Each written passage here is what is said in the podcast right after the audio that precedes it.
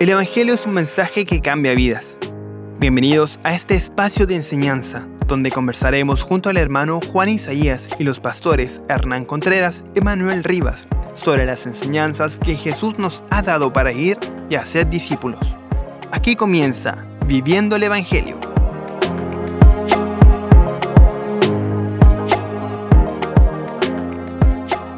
Bien, sean todos muy bienvenidos, queridos hermanos, a este nuevo capítulo de su programa Viviendo el Evangelio.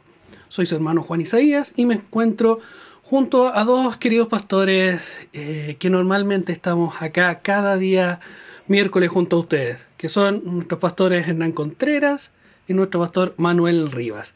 Cada semana estamos eh, tratando este tema del Evangelio. Estas conversaciones que esperamos hayan sido de edificación, las dos que ya hemos tratado.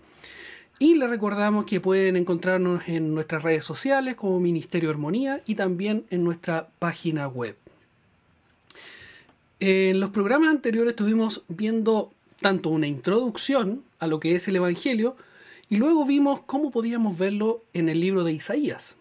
El día de hoy hablaremos de cómo vemos el Evangelio en el libro de Isaías, una segunda parte. Así que, pastores, sean muy bienvenidos. Pastor Manuel.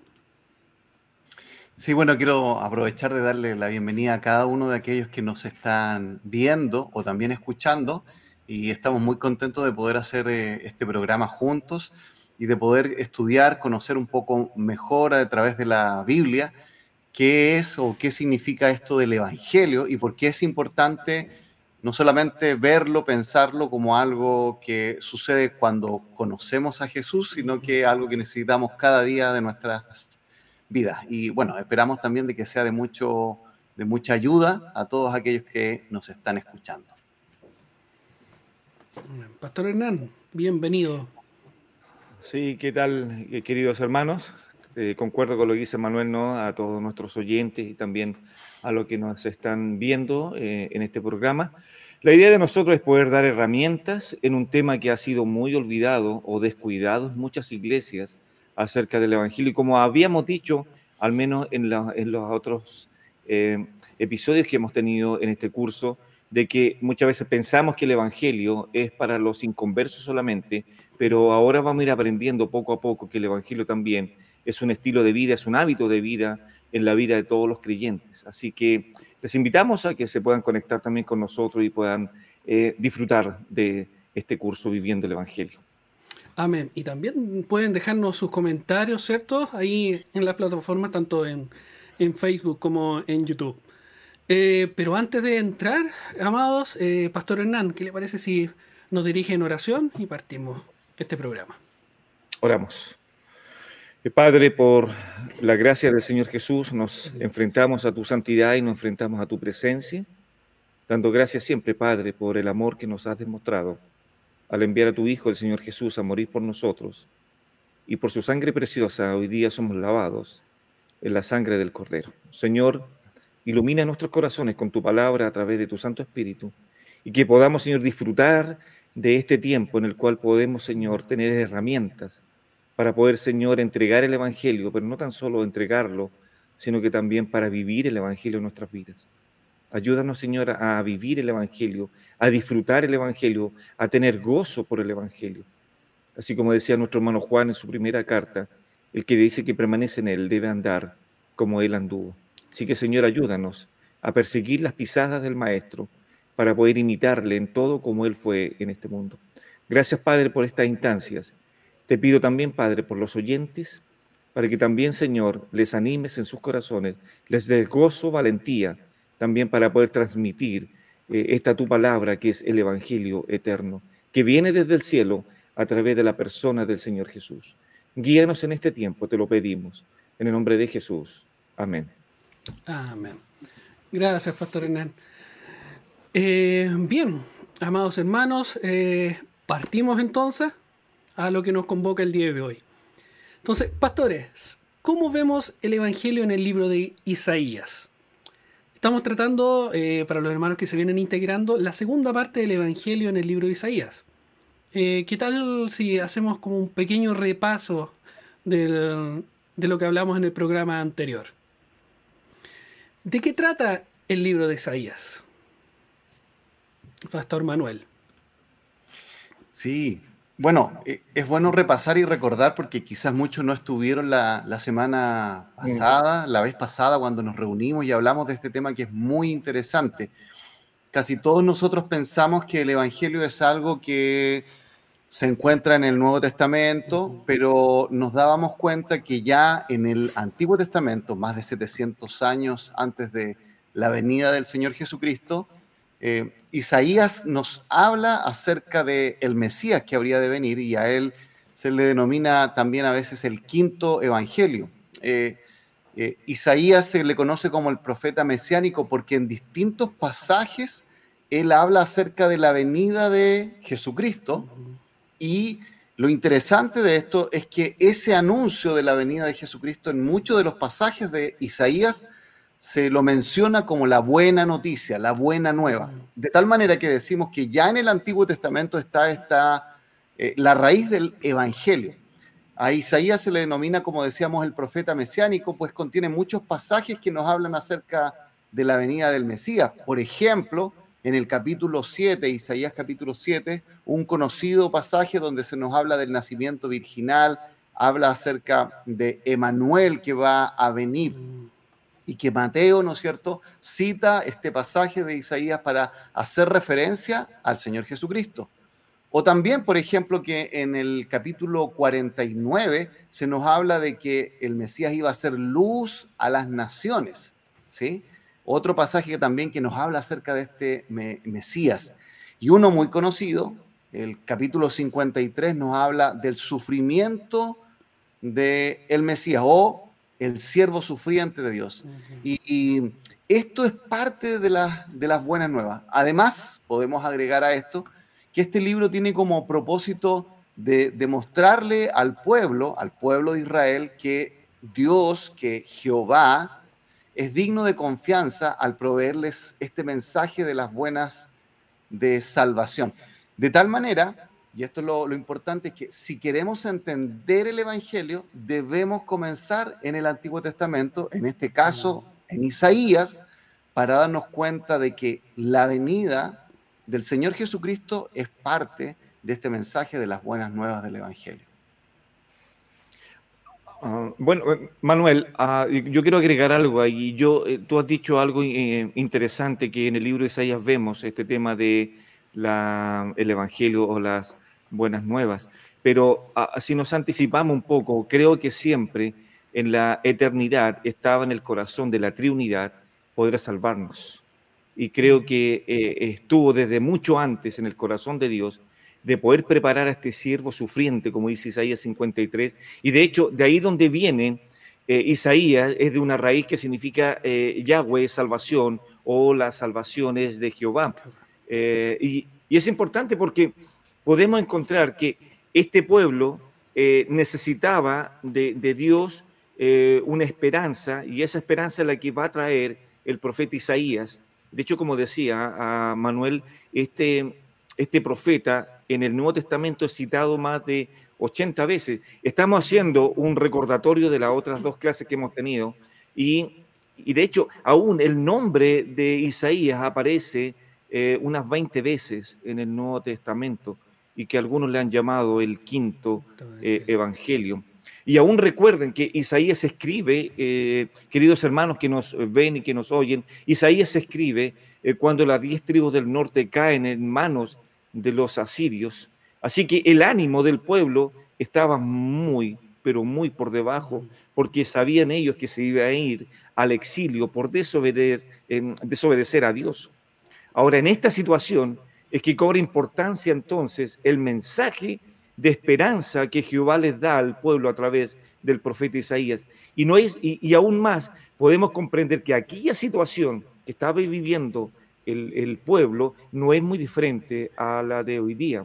Hoy día hay gente que eh, ciertamente no está en el exilio, no va a ser atrapada, al menos en nuestro país, pero aún está siendo esclavizada por el pecado y aún más que no acepta el mensaje de las buenas nuevas al respecto. Entonces ahí es donde podemos comprender esta importancia del Evangelio en el libro de Isaías. Este profeta elegido por Dios para enviarle esperanza al pueblo, hoy día la iglesia podríamos eh, también comprender que es el elemento, el, el único que puede transmitir las buenas nuevas a una generación perdida y que realmente la generación de hoy día no quiere escuchar. Su corazón se ha puesto tremendamente duro al respecto. Sí, yo quisiera agregar en esta pequeña introducción que estamos haciendo del Evangelio en Isaías, que, bueno, Isaías vivió en un momento de la historia de Israel bastante difícil, por lo cual cuando viene este anuncio dado de Dios de que va a venir el Mesías, que a través de él vienen las buenas noticias, fue bastante, digamos, claro que cambió la perspectiva del profeta y la idea era que esto también alentara a todos aquellos israelitas que estaban viviendo en ese tiempo. Eh, Isaías 1.1, por ejemplo, me gustaría leerlo, dice, visión de Isaías, hijo de Amós, la cual vio acerca de Judá y Jerusalén en los días de Usías, Jotam, Acaz y Ezequías, reyes de Judá así comienza este libro de Isaías. Y aquí menciona algunos reyes, por ejemplo, a Usías, que comenzó a reinar alrededor del 792 a.C. En segundo lugar, menciona a Jotam, hijo de Usías, que comenzó alrededor del 750. En tercer lugar, menciona a Acaz, hijo de Jotam, que comenzó a reinar cerca del 735 antes de Cristo, todo esto antes de Cristo, y también se menciona a Ezequías, hijo de Acaz, que su eh, gobierno como rey se inauguró el 716 antes de Cristo.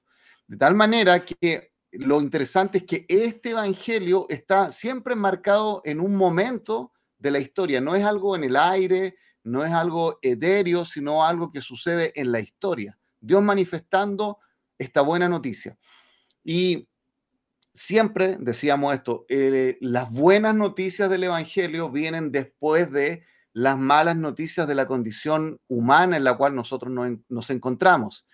Y eso también se puede ver en el libro de Isaías. Los capítulos del 1 al 39 se centran principalmente en hablarnos acerca del juicio venidero de Dios y la cautividad que iba a experimentar Judá y Jerusalén. Y la segunda mitad los capítulos 40 al 66 nos hablan de la gracia que Dios les va a dar y la salvación. Y es precisamente en esta segunda sección donde aparece esta expresión, ¿no es cierto?, acerca del Evangelio. En esta eh, segunda sección es donde encontramos que, eh, por ejemplo, Pablo cita Isaías capítulo 52, que lo mencionamos la vez pasada, y también que Lucas cita a Isaías capítulo 61 para hablarnos acerca del mensaje del Señor Jesucristo. Amén. Eh, bueno, fue como un repaso bien contundente ¿eh? la vez anterior. Pero no, eh, gracias al Señor. Incluso ahí estuvimos leyendo bastante en Isaías para, de en cuanto a cómo lo veíamos el Evangelio, ¿cierto? En, este maravilloso libro. Mm. Dado esto, eh, y, recordando un poquito, ya entrando en, materia del día de hoy, ¿dónde aparece el Evangelio en el libro de Isaías, Pastor Manuel? Bueno, en, eh, nosotros ya lo vimos la vez pasada, pero es importante recordarlo, porque, por ejemplo, en esa oportunidad, la semana pasada, la vez pasada, estuvimos en el capítulo 52 de Isaías. Y leo el versículo 7 que dice lo siguiente, Isaías 52, 7, para aquellos que nos están siguiendo puedan verlo en sus propias Biblias. Dice así, cuán hermoso, hermosos son los montes son sobre los montes los pies del que trae alegres nuevas, del que anuncia la paz, del que trae nuevas del bien, del que publica salvación, del que dice a Sión, tu. Dios reina. Claramente este es un pasaje que es eh, dirigido como principalmente o primordialmente, en primer lugar, al pueblo de Israel, no a nosotros como cristianos pero es interesante que acá se habla de los pies del que lleva las las alegres nuevas. ¿Y a qué se está refiriendo? Bueno, a el, el título que podríamos darle es el heraldo. Es aquella persona que se encarga de llevar buenas noticias, de llevar un anuncio. Y también nosotros podemos darnos cuenta que lo que se va a anunciar, lo que se anuncia es las alegres nuevas, las buenas noticias. Esta, como decíamos la vez pasada, no es una, una palabra religiosa, sino una palabra que se usaba de manera muy común. De hecho, justo durante esta semana estaba leyendo también que incluso eh, hombres muy conocidos en el trasfondo griego utilizaban esta palabra del evangelio, ¿sí? Y significa, o su raíz proviene de la palabra gozo, como dice, por ejemplo, um, Millar Erickson, un, un estudioso bíblico. Por ejemplo, el nacimiento de un hijo era una buena noticia, eso sale en Jeremías 20:15. O la muerte de un enemigo que nos hacía daño, que nos provocaba problemas, es considerada una buena noticia, como en segundo de Samuel 4.10. O principalmente, y acá está el foco de Isaías, la llegada de un nuevo rey, como fue por ejemplo la llegada de Salomón al trono de Israel, era anunciada como una buena noticia. Eso aparece en primer libro de Reyes, capítulo 1, eh, versículo 42. De tal manera que la buena noticia del Evangelio tiene mucho que ver con esto, con algo que nos da gozo, que es una alegría y que, como decíamos, tiene principalmente relación con la manifestación de un anuncio que va a ser algo muy bueno para el pueblo. Pastor Hernán, entonces, eh, dado esta buena noticia, ¿cierto? Que, está comentando eh, Pastor Manuel, ¿cuál sería entonces esta buena noticia? Imagínate por un momento, Juan, lo que dice el texto ahí de Isaías 52, que primero tomemos nota al respecto si los hermanos están eh, escuchándonos. Abran su Biblia ahí en Isaías 52, 7, donde citó eh, el hermano Manuel, donde dice que eh, los pies del que trae alegres nuevas, pero después agrega otra cosa el profeta, del que anuncia, la paz. ¿Por, qué? ¿Por qué debe de anunciar paz? Bueno, Pablo lo decía en, otro, en otro contexto, justificados pues, dice, por la fe tenemos paz eh, para con Dios. Entonces, el que anuncia la paz significa entonces que había un quiebre entre los hombres y Dios. Entonces, estas buenas nuevas eh, traen una buena noticia, traen un regalo de parte del cielo. Entonces, ahora, ¿por qué necesitamos esta muy buena noticia?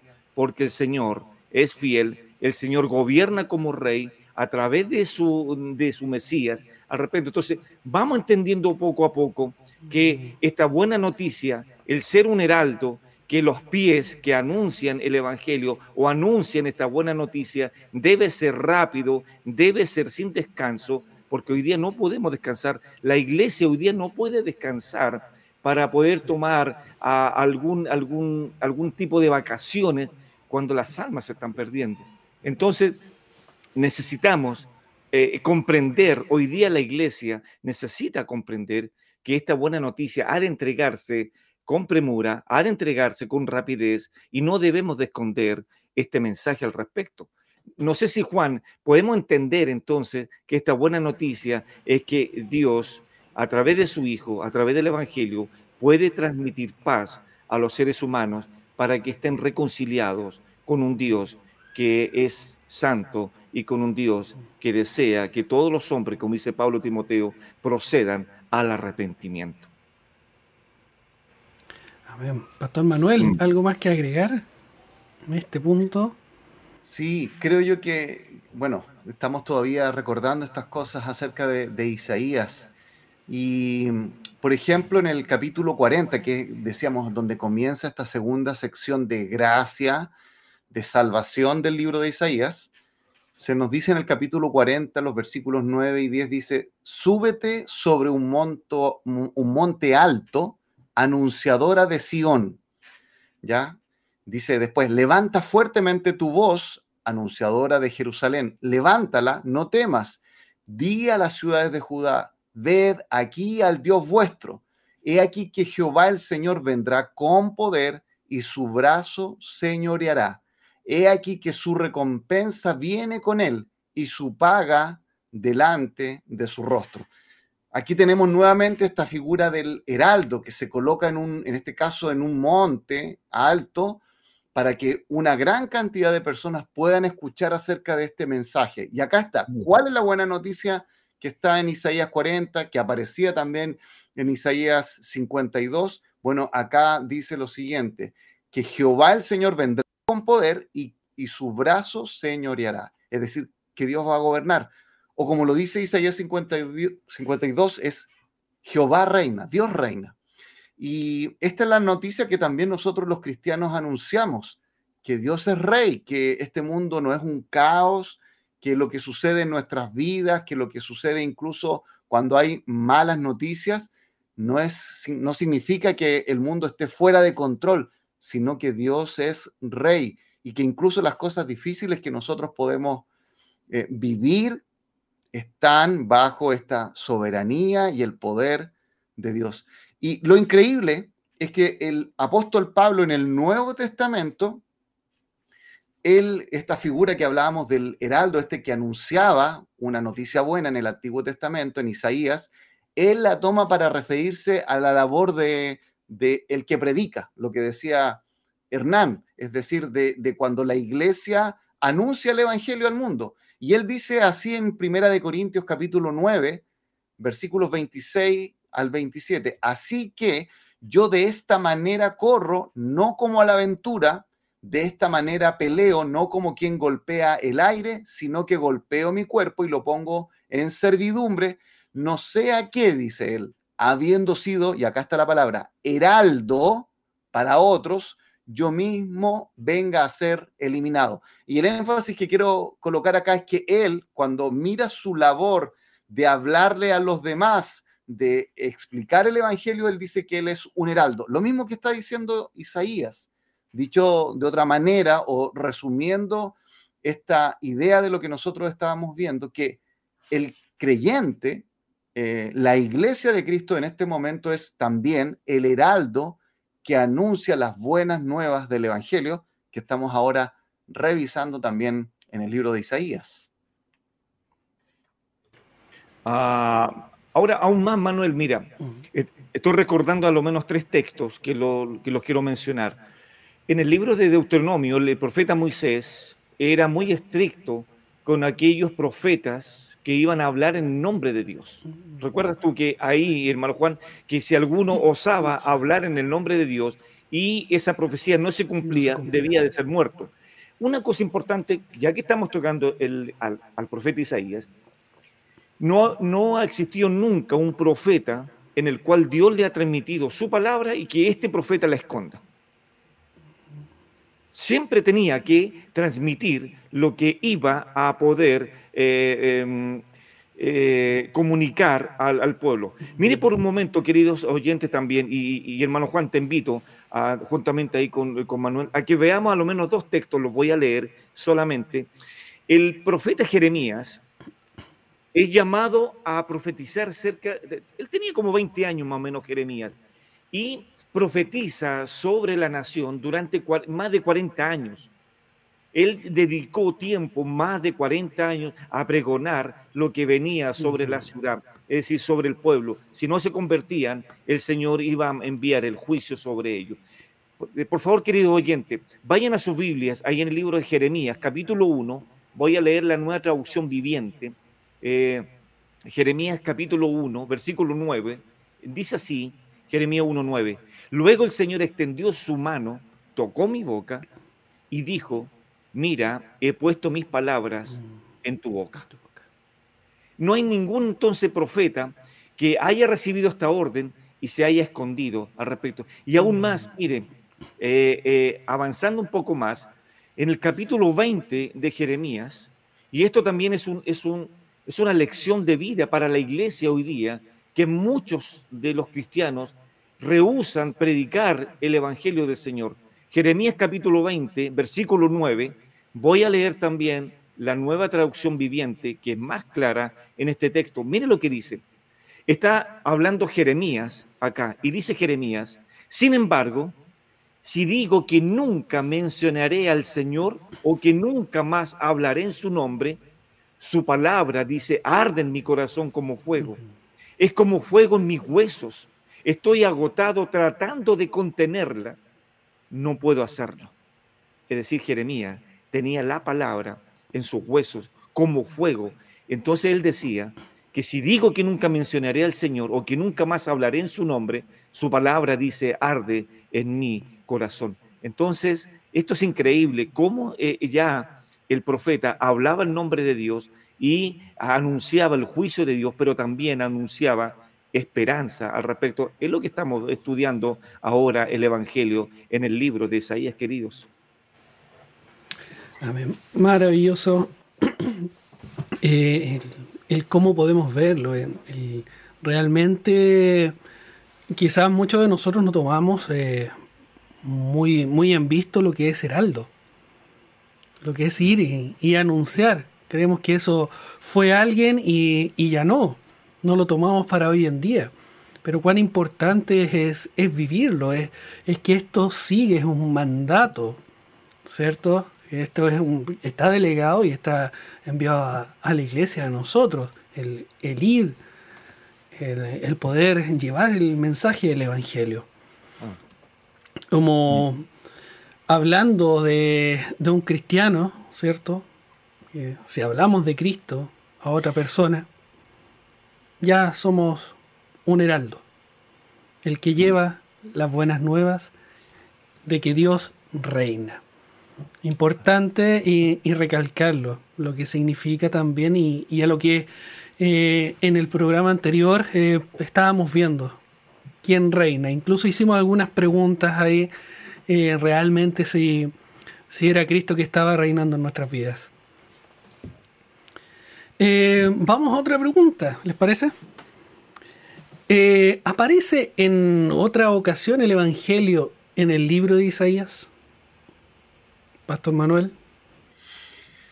Sí, bueno, el programa anterior estuvimos hablando acerca principalmente de Isaías capítulo 52.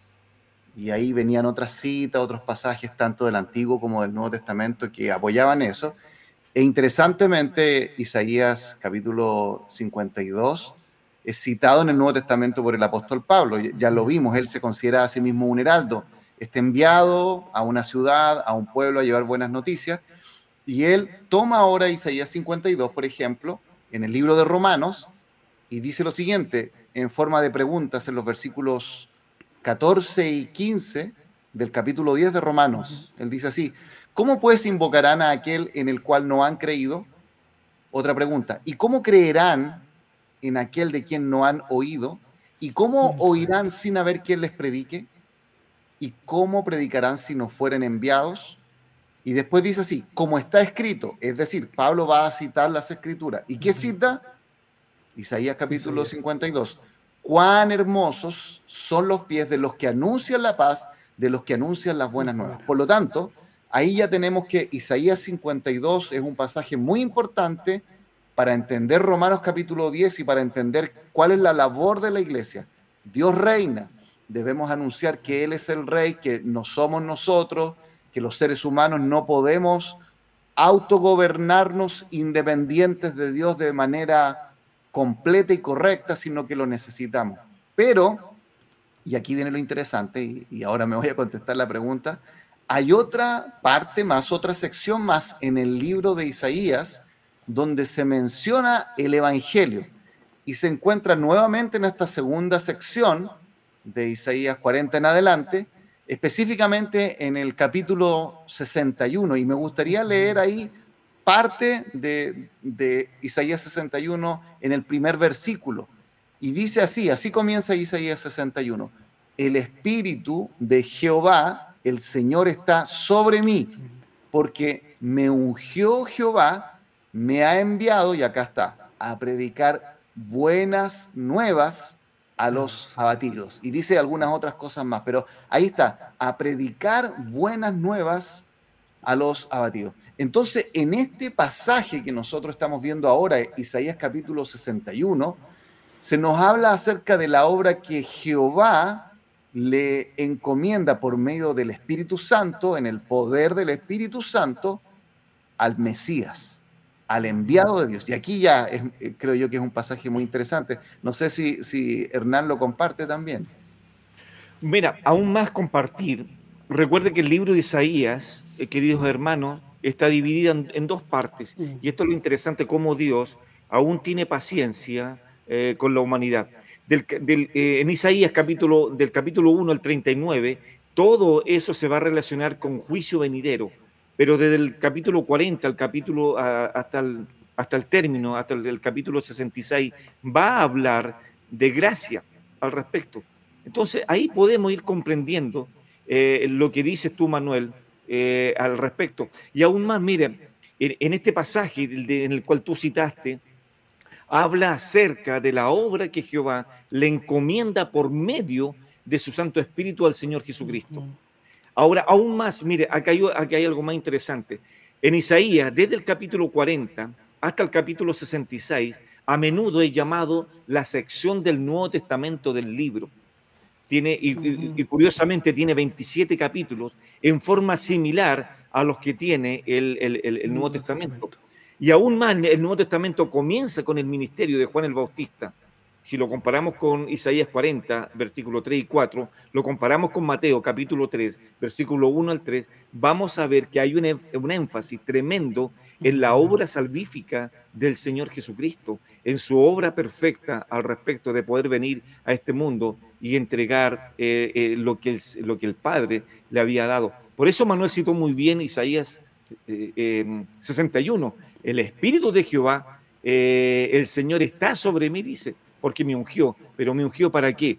Para predicar, anunciar como un buen heraldo buenas nuevas a los que están abatidos. Yo creo que por ahí va hoy día de comprender la iglesia, porque es necesario entonces que la iglesia no debe de callar y debe ser un heraldo, y como otra vez se lo hemos dicho, donde hay un cristiano, debe haber un evangelista al respecto. Y es necesario comprender y darles estas herramientas a la iglesia de hoy día. No debemos de callar, no debemos de encerrarnos en nuestras cuatro paredes, sino que debemos de eh, anunciar el Evangelio. Esa es nuestra labor. Si no lo hacemos, bueno, eh, la verdad no comprendemos entonces el Evangelio bien claramente. Importante lo que señalaba Pastor, sobre todo dentro de la palabra, es necesario que la iglesia, es necesario. No es si quiero, si, si me gusta, si si me encuentro bien, si me siento bien haciéndolo, predicando a alguien más. No, es necesario que lo hagamos, hermanos. De hecho, es el motor, es el núcleo, Juan, es el núcleo. Es el núcleo que la iglesia salga y pueda traer los perdidos a la iglesia. Ese es el mandato, de traer perdidos a la iglesia, poder predicarles del Señor, poder disipularlos, poder mostrarles la palabra del Señor y poder meterlos al cielo esa es la idea, de, esa es la función de una iglesia local, pero la iglesia debe comprender entera que no es la labor tan solo de los pastores de predicar el Evangelio, sino que es de toda la iglesia de poder cumplir con este mandato. Y no es como tú dices, Juan, no es algo opcional. Si hoy día amanezco de buen, carácter, voy a ir a, predicar. Imagínense, sería esto un caos al respecto. Exacto. Amén. Amados, hacemos una pausa, ¿les parece? y continuamos con, con su programa Viviendo el Evangelio. Volvemos en breve. ¿Sabías que llevamos más de 30 años de ministerio? Sí. De la mano de Dios llevamos más de 30 años llevando la palabra de Dios a través de las ondas radiales a todo Chile. Conoce más de nosotros en armonía.cl, donde también encontrarás noticias, reflexiones y puedes volver a escuchar los programas radiales. Armonía, unidos en Cristo. Aunque sea una larga y angosta franja de tierra, estamos muy cerca. ¿Cómo? Cada vez que sintonizas Armonía, te conectas con locutores e invitados de todo Chile. Porque si tenemos a Cristo, todos tenemos algo que compartir. Armonía, unidos en Cristo.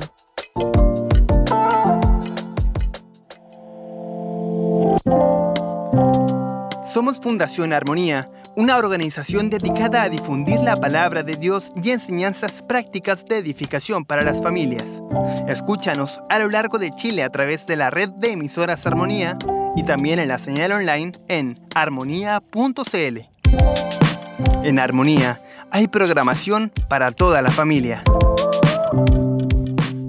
Bien hermanos, ya estamos de regreso en su programa Viviendo el Evangelio. En el bloque anterior estábamos recordando más que nada en sí cómo podíamos ver el Evangelio en el libro de Isaías. Así que ahora vamos ya de lleno a, a la próxima pregunta, amados pastores. ¿Quién habla en Isaías 61? Pastor Manuel. Sí, bueno, este pasaje que decíamos es la segunda parte donde se menciona el Evangelio en Isaías. lo leemos de nuevo, el versículo 1 dice, el Espíritu de Jehová el Señor está sobre mí, porque me ungió Jehová, me ha enviado a predicar buenas nuevas a los abatidos. Claramente acá, y lo vemos en el Nuevo Testamento, que el Señor Jesucristo cita este pasaje, y quiero que piensen lo potente que fue ese momento cuando el Señor entró a la sinagoga, tomó esta porción de las escrituras, la leyó, ¿no es cierto?, del rollo, eh, la leyó y luego al finalizar su lectura dijo, bueno, les digo, esto se ha cumplido hoy delante de ustedes. Él estaba diciendo yo soy el Mesías. Eso fue lo que dijo. No lo dijo directamente, pero sí lo dijo eh, claramente. Ahora, en el versículo 1 dice, el Espíritu de Jehová el Señor está sobre mí. ¿Y qué es lo interesante y maravilloso también acá? Es que este versículo nos muestra a las tres personas de la Trinidad. Se menciona al Espíritu, al Espíritu de Jehová el Señor, y está sobre mí, que es el Mesías. Ahora, es interesante y, hay un, comentarista bíblico, eh, se llama El Conocimiento Bíblico, un comentario expositivo de Isaías, que menciona por qué aquí claramente se menciona o se está refiriendo a Jesús el Mesías. En primer lugar, se, se le asocia con el Espíritu Santo. Y sabemos que los reyes de Israel, como Saúl, David, fueron ungidos con aceite, recibieron bendiciones. Eh, del Espíritu Santo. Eso aparece, por ejemplo, en los libros de primero de Samuel. Y de la misma manera, el Señor Jesús fue ungido con el Espíritu Santo. Entonces, lo que está haciéndonos, o lo que está eh, diciendo Isaías capítulo 61, es decir, que este anuncio de las buenas nuevas se va a dar principalmente a través del Mesías. Y acá viene lo importante. La palabra Mesías significa ungido, o Cristo, que también significa, en este caso, ungido. No sé si estás de acuerdo conmigo, Hernán. Sí, totalmente, Manuel. Yo creo que es, es importante, aún eh, en, el, libro de Levítico, nosotros podemos ver, a lo menos en los primeros capítulos, cómo se ungían a los sumos sacerdotes.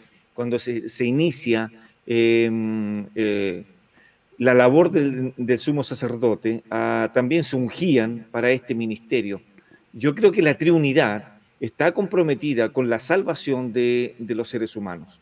Entonces ahora la asociación del Espíritu Santo con Jesucristo en la unción es el nexo, es el poder que va a tener entonces el Mesías para poder transmitir el, el Evangelio, transmitir el mensaje de que en el fondo venía desde el cielo. Por eso debemos de comprender que la Trinidad está interesada en la salvación de las criaturas. El Espíritu Santo eh, es eh, uno de los elementos eh, o, el eje principal para convencer a los seres humanos de que son pecadores y que los lleva al arrepentimiento.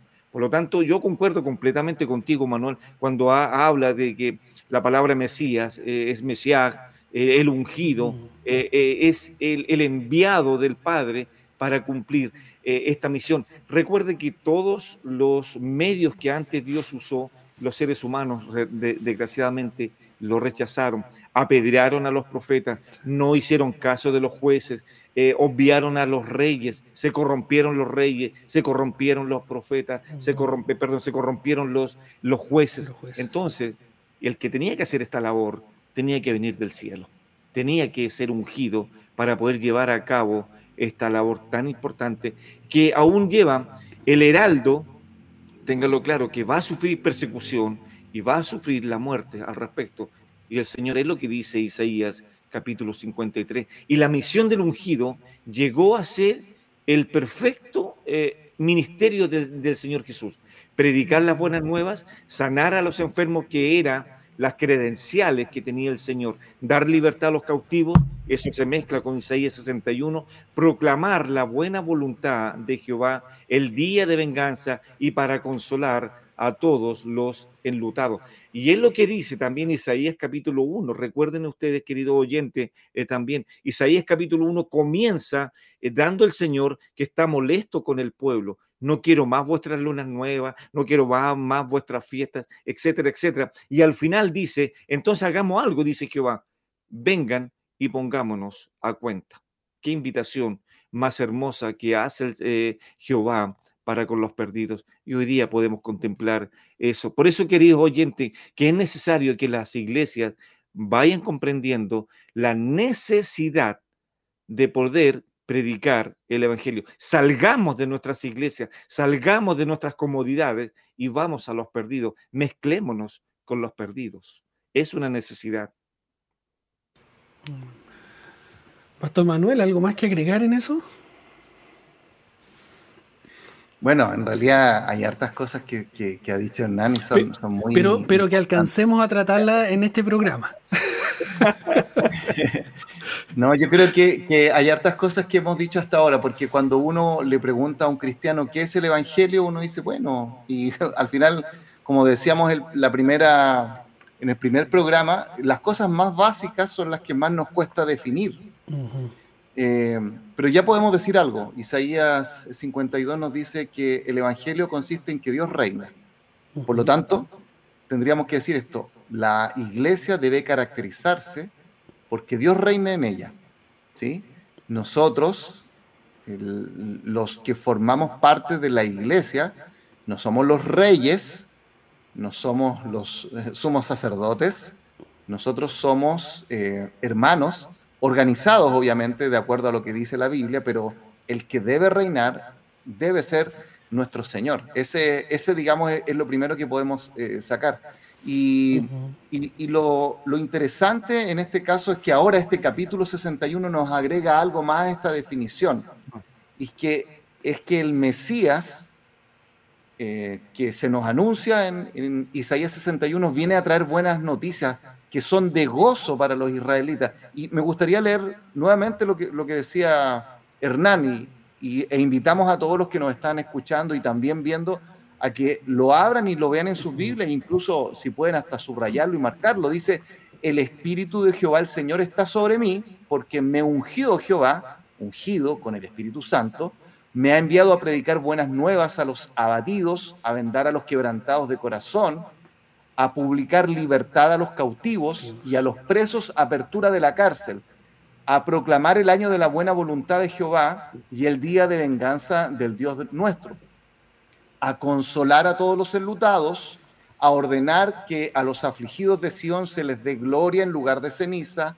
óleo de gozo en lugar de luto, manto de alegría en lugar del espíritu angustiado, y serán llamados árboles de justicia plantío de Jehová para gloria suya. Hay muchas, muchas cosas que creo que podríamos decir acá. Solamente me gustaría mencionar esto. A través del Señor Jesucristo, el Mesías, Dios va a traer gozo. Primero, como se anuncia acá en Isaías 61, para los israelitas, pero también para nosotros. Cuando, cuando los ángeles anunciaron, dijeron que venían buenas nuevas y dice así, de gran gozo de gran gozo. Por lo tanto, el Evangelio tiene que traer gozo. Si yo digo que tengo una buena noticia y tengo una cara, ¿no es cierto?, triste, eh, la verdad es que nadie va a creer que esto va a ser una buena noticia. Ahora, que tengamos esta buena noticia no significa que no tengamos problemas y dificultades como cristianos. Por supuesto que sí los tenemos, pero esta buena noticia del Evangelio hace que las malas noticias que suceden en nuestras vidas podríamos decir así, las miremos desde otra perspectiva. Se hacen más pequeñitos nuestros problemas al darnos cuenta que nuestro gran problema, nuestra relación rota con Dios, fue ya solucionada por medio de Cristo. Eh, y lo interesante, y yo creo que Hernán estará de acuerdo, es que Isaías en este pasaje menciona eh, la idea del gozo utilizando, eh, digamos, distintos conceptos para explicarlo. Ah, y, no tan solo conceptos, Manuela, yo estaba viendo como tú vas mencionando, haciendo esta secuencia, ah, cuando comienza el Señor Jesucristo su ministerio en esta tierra, se encontró con una pared eso es lo que dice Juan. En el capítulo 1 eh, del libro del Evangelio, ahí es Juan, capítulo 1, versículo 11, y leo, mire, una versión muy interesante que dice, vino a los de su propio pueblo y hasta ellos lo rechazaron. Se encontró con una pared, él venía con este mensaje, pero el versículo 12 cambia radicalmente y comienza el apóstol Juan a hablar y dice, pero a todos los que creyeron en él, en Cristo, y lo recibieron, les dio el derecho de llegar a ser hechos hijos de Dios. Y mire ahora cómo el Evangelio, este mensaje que viene desde el cielo, Marcos capítulo 1, versículo 1 dice que el Evangelio es del Señor Jesucristo. Principio del Evangelio del Señor Jesucristo, dice Marcos 1.1. Entonces el versículo 13 dice que estos que recibieron este mensaje, ellos nacen de nuevo, no mediante un nacimiento físico como resultado de la pasión o de la iniciativa humana, sino por medio de un nacimiento que proviene de Dios. Entonces, ese es lo que traía el Señor Jesucristo, este mensaje que viene desde lo alto y, y que también le hace a los seres humanos, pero créanme cómo lo rechazan el mundo. Así es. Eh, dentro de, lo que estaba también compartiendo eh, Pastor Manuel, y juntamente con lo que eh, resume usted y, y aplica, Pastor Hernán, podríamos decir que, o, llevarlo a una pregunta, ¿qué va a hacer el Mesías o el Cristo según Isaías 61? Ah, bueno, ya dijimos que lo que, lo que venía el Señor acá era, le interesaba dos cosas, y de hecho el Señor así lo dijo, que Él venía a, buscar y a salvar lo que se había, perdido. Eso a mí me lleva a pensar que en, el corazón de la Trinidad, en el cielo, era lo que los movía tremendamente, mover el corazón de la Trinidad en venir a buscar y a salvar lo que se había perdido es algo tremendamente inmenso. Y eso es lo que también relata Isaías 61.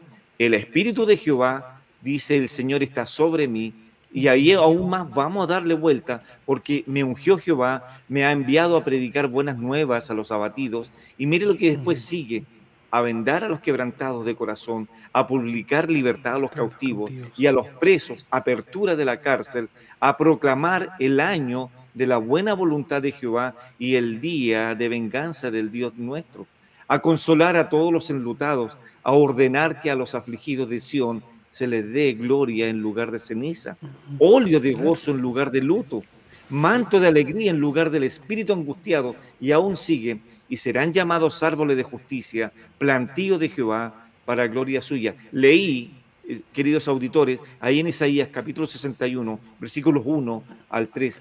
Eso es entonces lo que el Señor venía. Le interesaba no tan solo la, la libertad de las enfermedades, sino que él venía, eh, su principal objetivo era reconciliar a los seres humanos con un Dios santo. Ese era, y dar su vida por muchos al respecto. Yo creo que Manuel, apuntas donde eso, ¿no? Sí, en, esa, en esa, digamos, sección se nos muestra mm. cuál es el anuncio de este, del Mesías, del Señor Jesucristo. Como tú bien mencionabas, podríamos dividir incluso ahí seis cosas que anuncia las buenas nuevas, que venda a los que tienen un corazón quebrantado, en segundo lugar. En tercer lugar, que proclama libertad a aquellos que están cautivos. Y si lo miramos acá es por la cautividad del pecado. En, cuarto lugar, que proclama eh, apertura de la cárcel a los que están presos. En un quinto lugar, proclama el año de la buena voluntad y finalmente que consuela a los dolientes. Entonces, si vemos todos esos aspectos, tienen que estar en la iglesia también. Anunciar las buenas nuevas implica vendar a los quebrantados de corazón, porque las personas que van a, venir van a venir con muchas dificultades o van a venir cautivos por el pecado, van a venir también muchos dolidos y hay que aplicar, obviamente, lo que la palabra menciona acerca de llevar un verdadero consuelo a estas personas. Amén. Entonces, para los que no, no alcanzaron a oír y, lo quieren anotar, ¿qué tal si lo repetimos, Pastor Manuel? Son seis. Son seis cosas. Bueno, anunciar. El anuncio de las buenas nuevas, ¿no es cierto? En primer lugar. En segundo lugar, eh, el Señor Jesucristo y la iglesia también debe vendar a los quebrantados de corazón.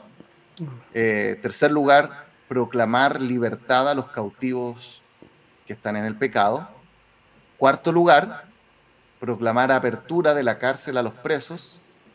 En quinto lugar, proclamar el año de la buena voluntad. Y finalmente, llevar consuelo a, los que, aquellos que están dolidos, a los dolientes.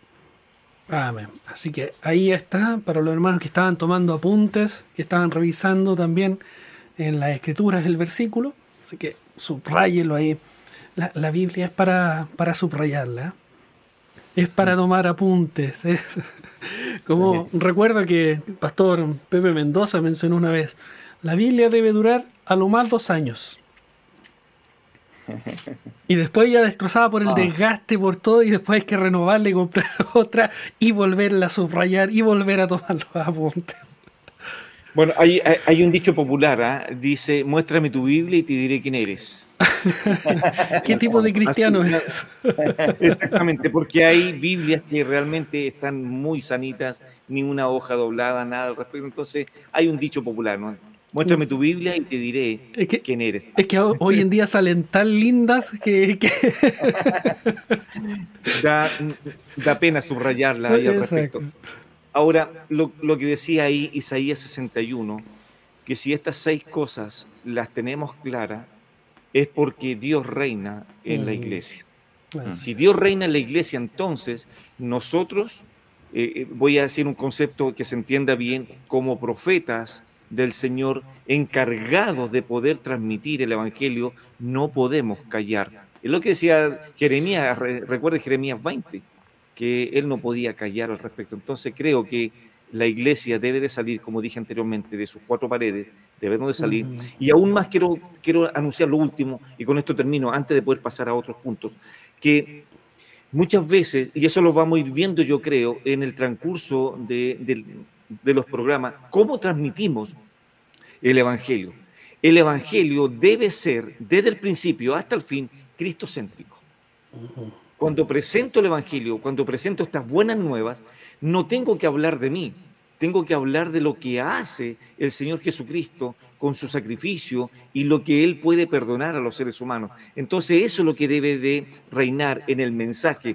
El mensaje del Evangelio es cristocéntrico. Eso es lo que eh, eh, los apóstoles después, vamos a ir viendo en los otros programas futuros, y, y, también algo, también hay una invitación de que no se pierdan los próximos eh, programas también, porque vamos a estar viendo este tema, cómo transmitimos el Evangelio. No hay llegar y tomar un micrófono y ponerse a hablar, sino que debemos dar qué es lo que vamos a hablar del Señor al respecto. Así que va a estar muy bueno los otros programas. Así que cuidado con sus Biblias.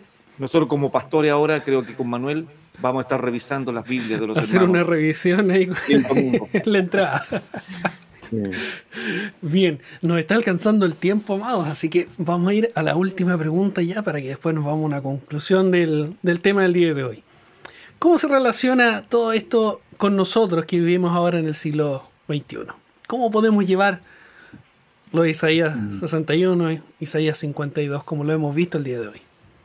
Sí, yo creo que si vamos a tomar Isaías 52, que me gustaría centrarme en eso, decimos lo siguiente, el Evangelio se trata de reconocer a Dios como el Rey de nuestras vidas. Esa es la idea que podríamos extraer de Isaías 52.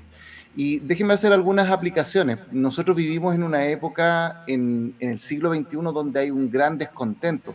En, en, general, la otra vez eh, leía un autor que es de apellido Fukuyama, muy conocido en Estados Unidos, que le había escrito un libro que decía que eh, ya en el siglo XXI la democracia iba a andar por sí sola, que no iban a haber problemas. Hace poco escribió otro libro en el cual tiene que revisar sus ideas previas porque se da cuenta de este malestar que existe en el mundo en general. eh, porque nos damos cuenta de que no es tan fácil dirigir y gobernar este mundo. Mm. Ahora, déjenme mencionar esto. Hubo, hay un autor muy conocido también que es Yuval Noah Harari. Él escribió un libro éxito de ventas llamado Homo Deus, donde la idea de él era la siguiente, el hombre, ¿cómo va a alcanzar su plenitud? Eh, y la idea de él era esto, el hombre se va a transformar en un Dios gracias a la inteligencia artificial. Eh, de tal manera que la esperanza de él para el futuro tiene que ver con que la tecnología nos haga mejores. Ahora, un autor cristiano, eh, de Inglaterra, él, es, eh, digamos, es profesor de matemática de la Universidad de Oxford, escribió un libro que en parte es una respuesta a esto que decía Yuval Noah Harari, él se llama John Lennox, no John Lennon por si acaso, John Lennox. Con dos N. Exacto. y él dice lo siguiente, el proyecto este transhumanista podría verse como una parodia de la enseñanza cristiana. Él dice, y él dice lo siguiente, tenemos que convertirnos en hijos de Dios confiando en Cristo. El proyecto del Homo Deus pretende mejorarnos, pero Dios no nos va a mejorar. Dios nos da en Cristo una nueva vida.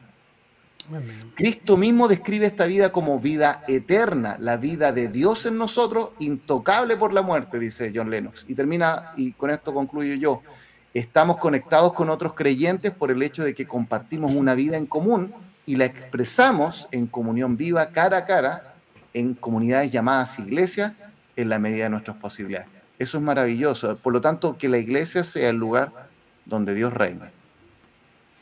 Amén. Pastor Hernán, ya que el pastor comenzó ahí y, y, ya tomó para sí Isaías 52, Isaías 61 para usted. Sí.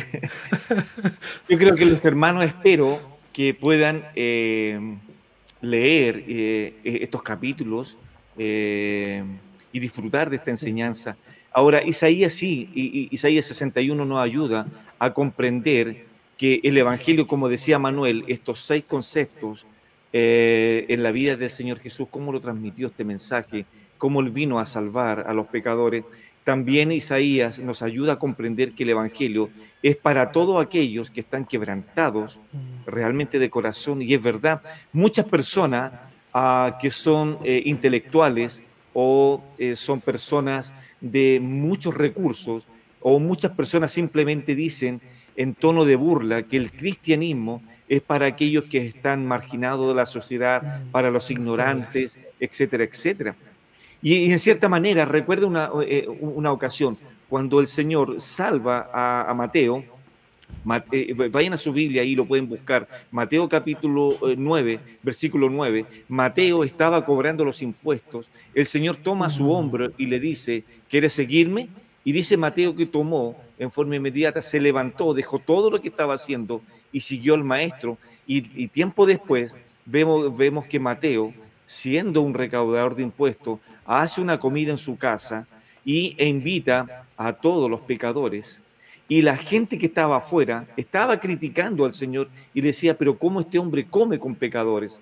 Y el Señor responde muy amorosamente y dice que los sanos no necesitan médico, sino que los enfermos. Entonces, en cierta manera, el Evangelio es para aquellos que están desesperados, y esto es verdad porque Jesús vino primero a vendar, a libertar, a consolar y a salvar. Y aún más, el Señor Jesús leyó esta profecía, recuerden ustedes la sinagoga de Nazaret, porque inclusive aún los propios judíos de su tiempo no disfrutaban de verdadera libertad, estaban presos. Por eso que Juan el Bautista comienza su ministerio diciendo, arrepentíos, arrepentíos, dice al respecto, y convertíos al respecto. Entonces, cuando terminó de leer eso, el Señor hizo este comentario que lo dijo Manuel, hoy se ha cumplido esta escritura delante de vosotros. Eh, eso está en Lucas capítulo 4, versículo 21. Entonces, nadie, nadie puede recibir el Evangelio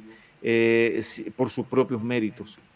De hecho, Efesios capítulo 2 lo menciona de esto, que la gracia y la fe no es de nosotros, aún es del Señor porque por gracia soy salvo por medio de la fe. Y esto no es de vosotros, eso es un don de Dios. Entonces yo creo que ahora podemos entonces estar capacitados para ir a las personas y darle esperanza, tal como Isaías le daba esperanza a una nación que estaba devastada. ¿Y sabe por qué estaba devastada? Con esto concluyo, por su desobediencia, por su dureza de corazón.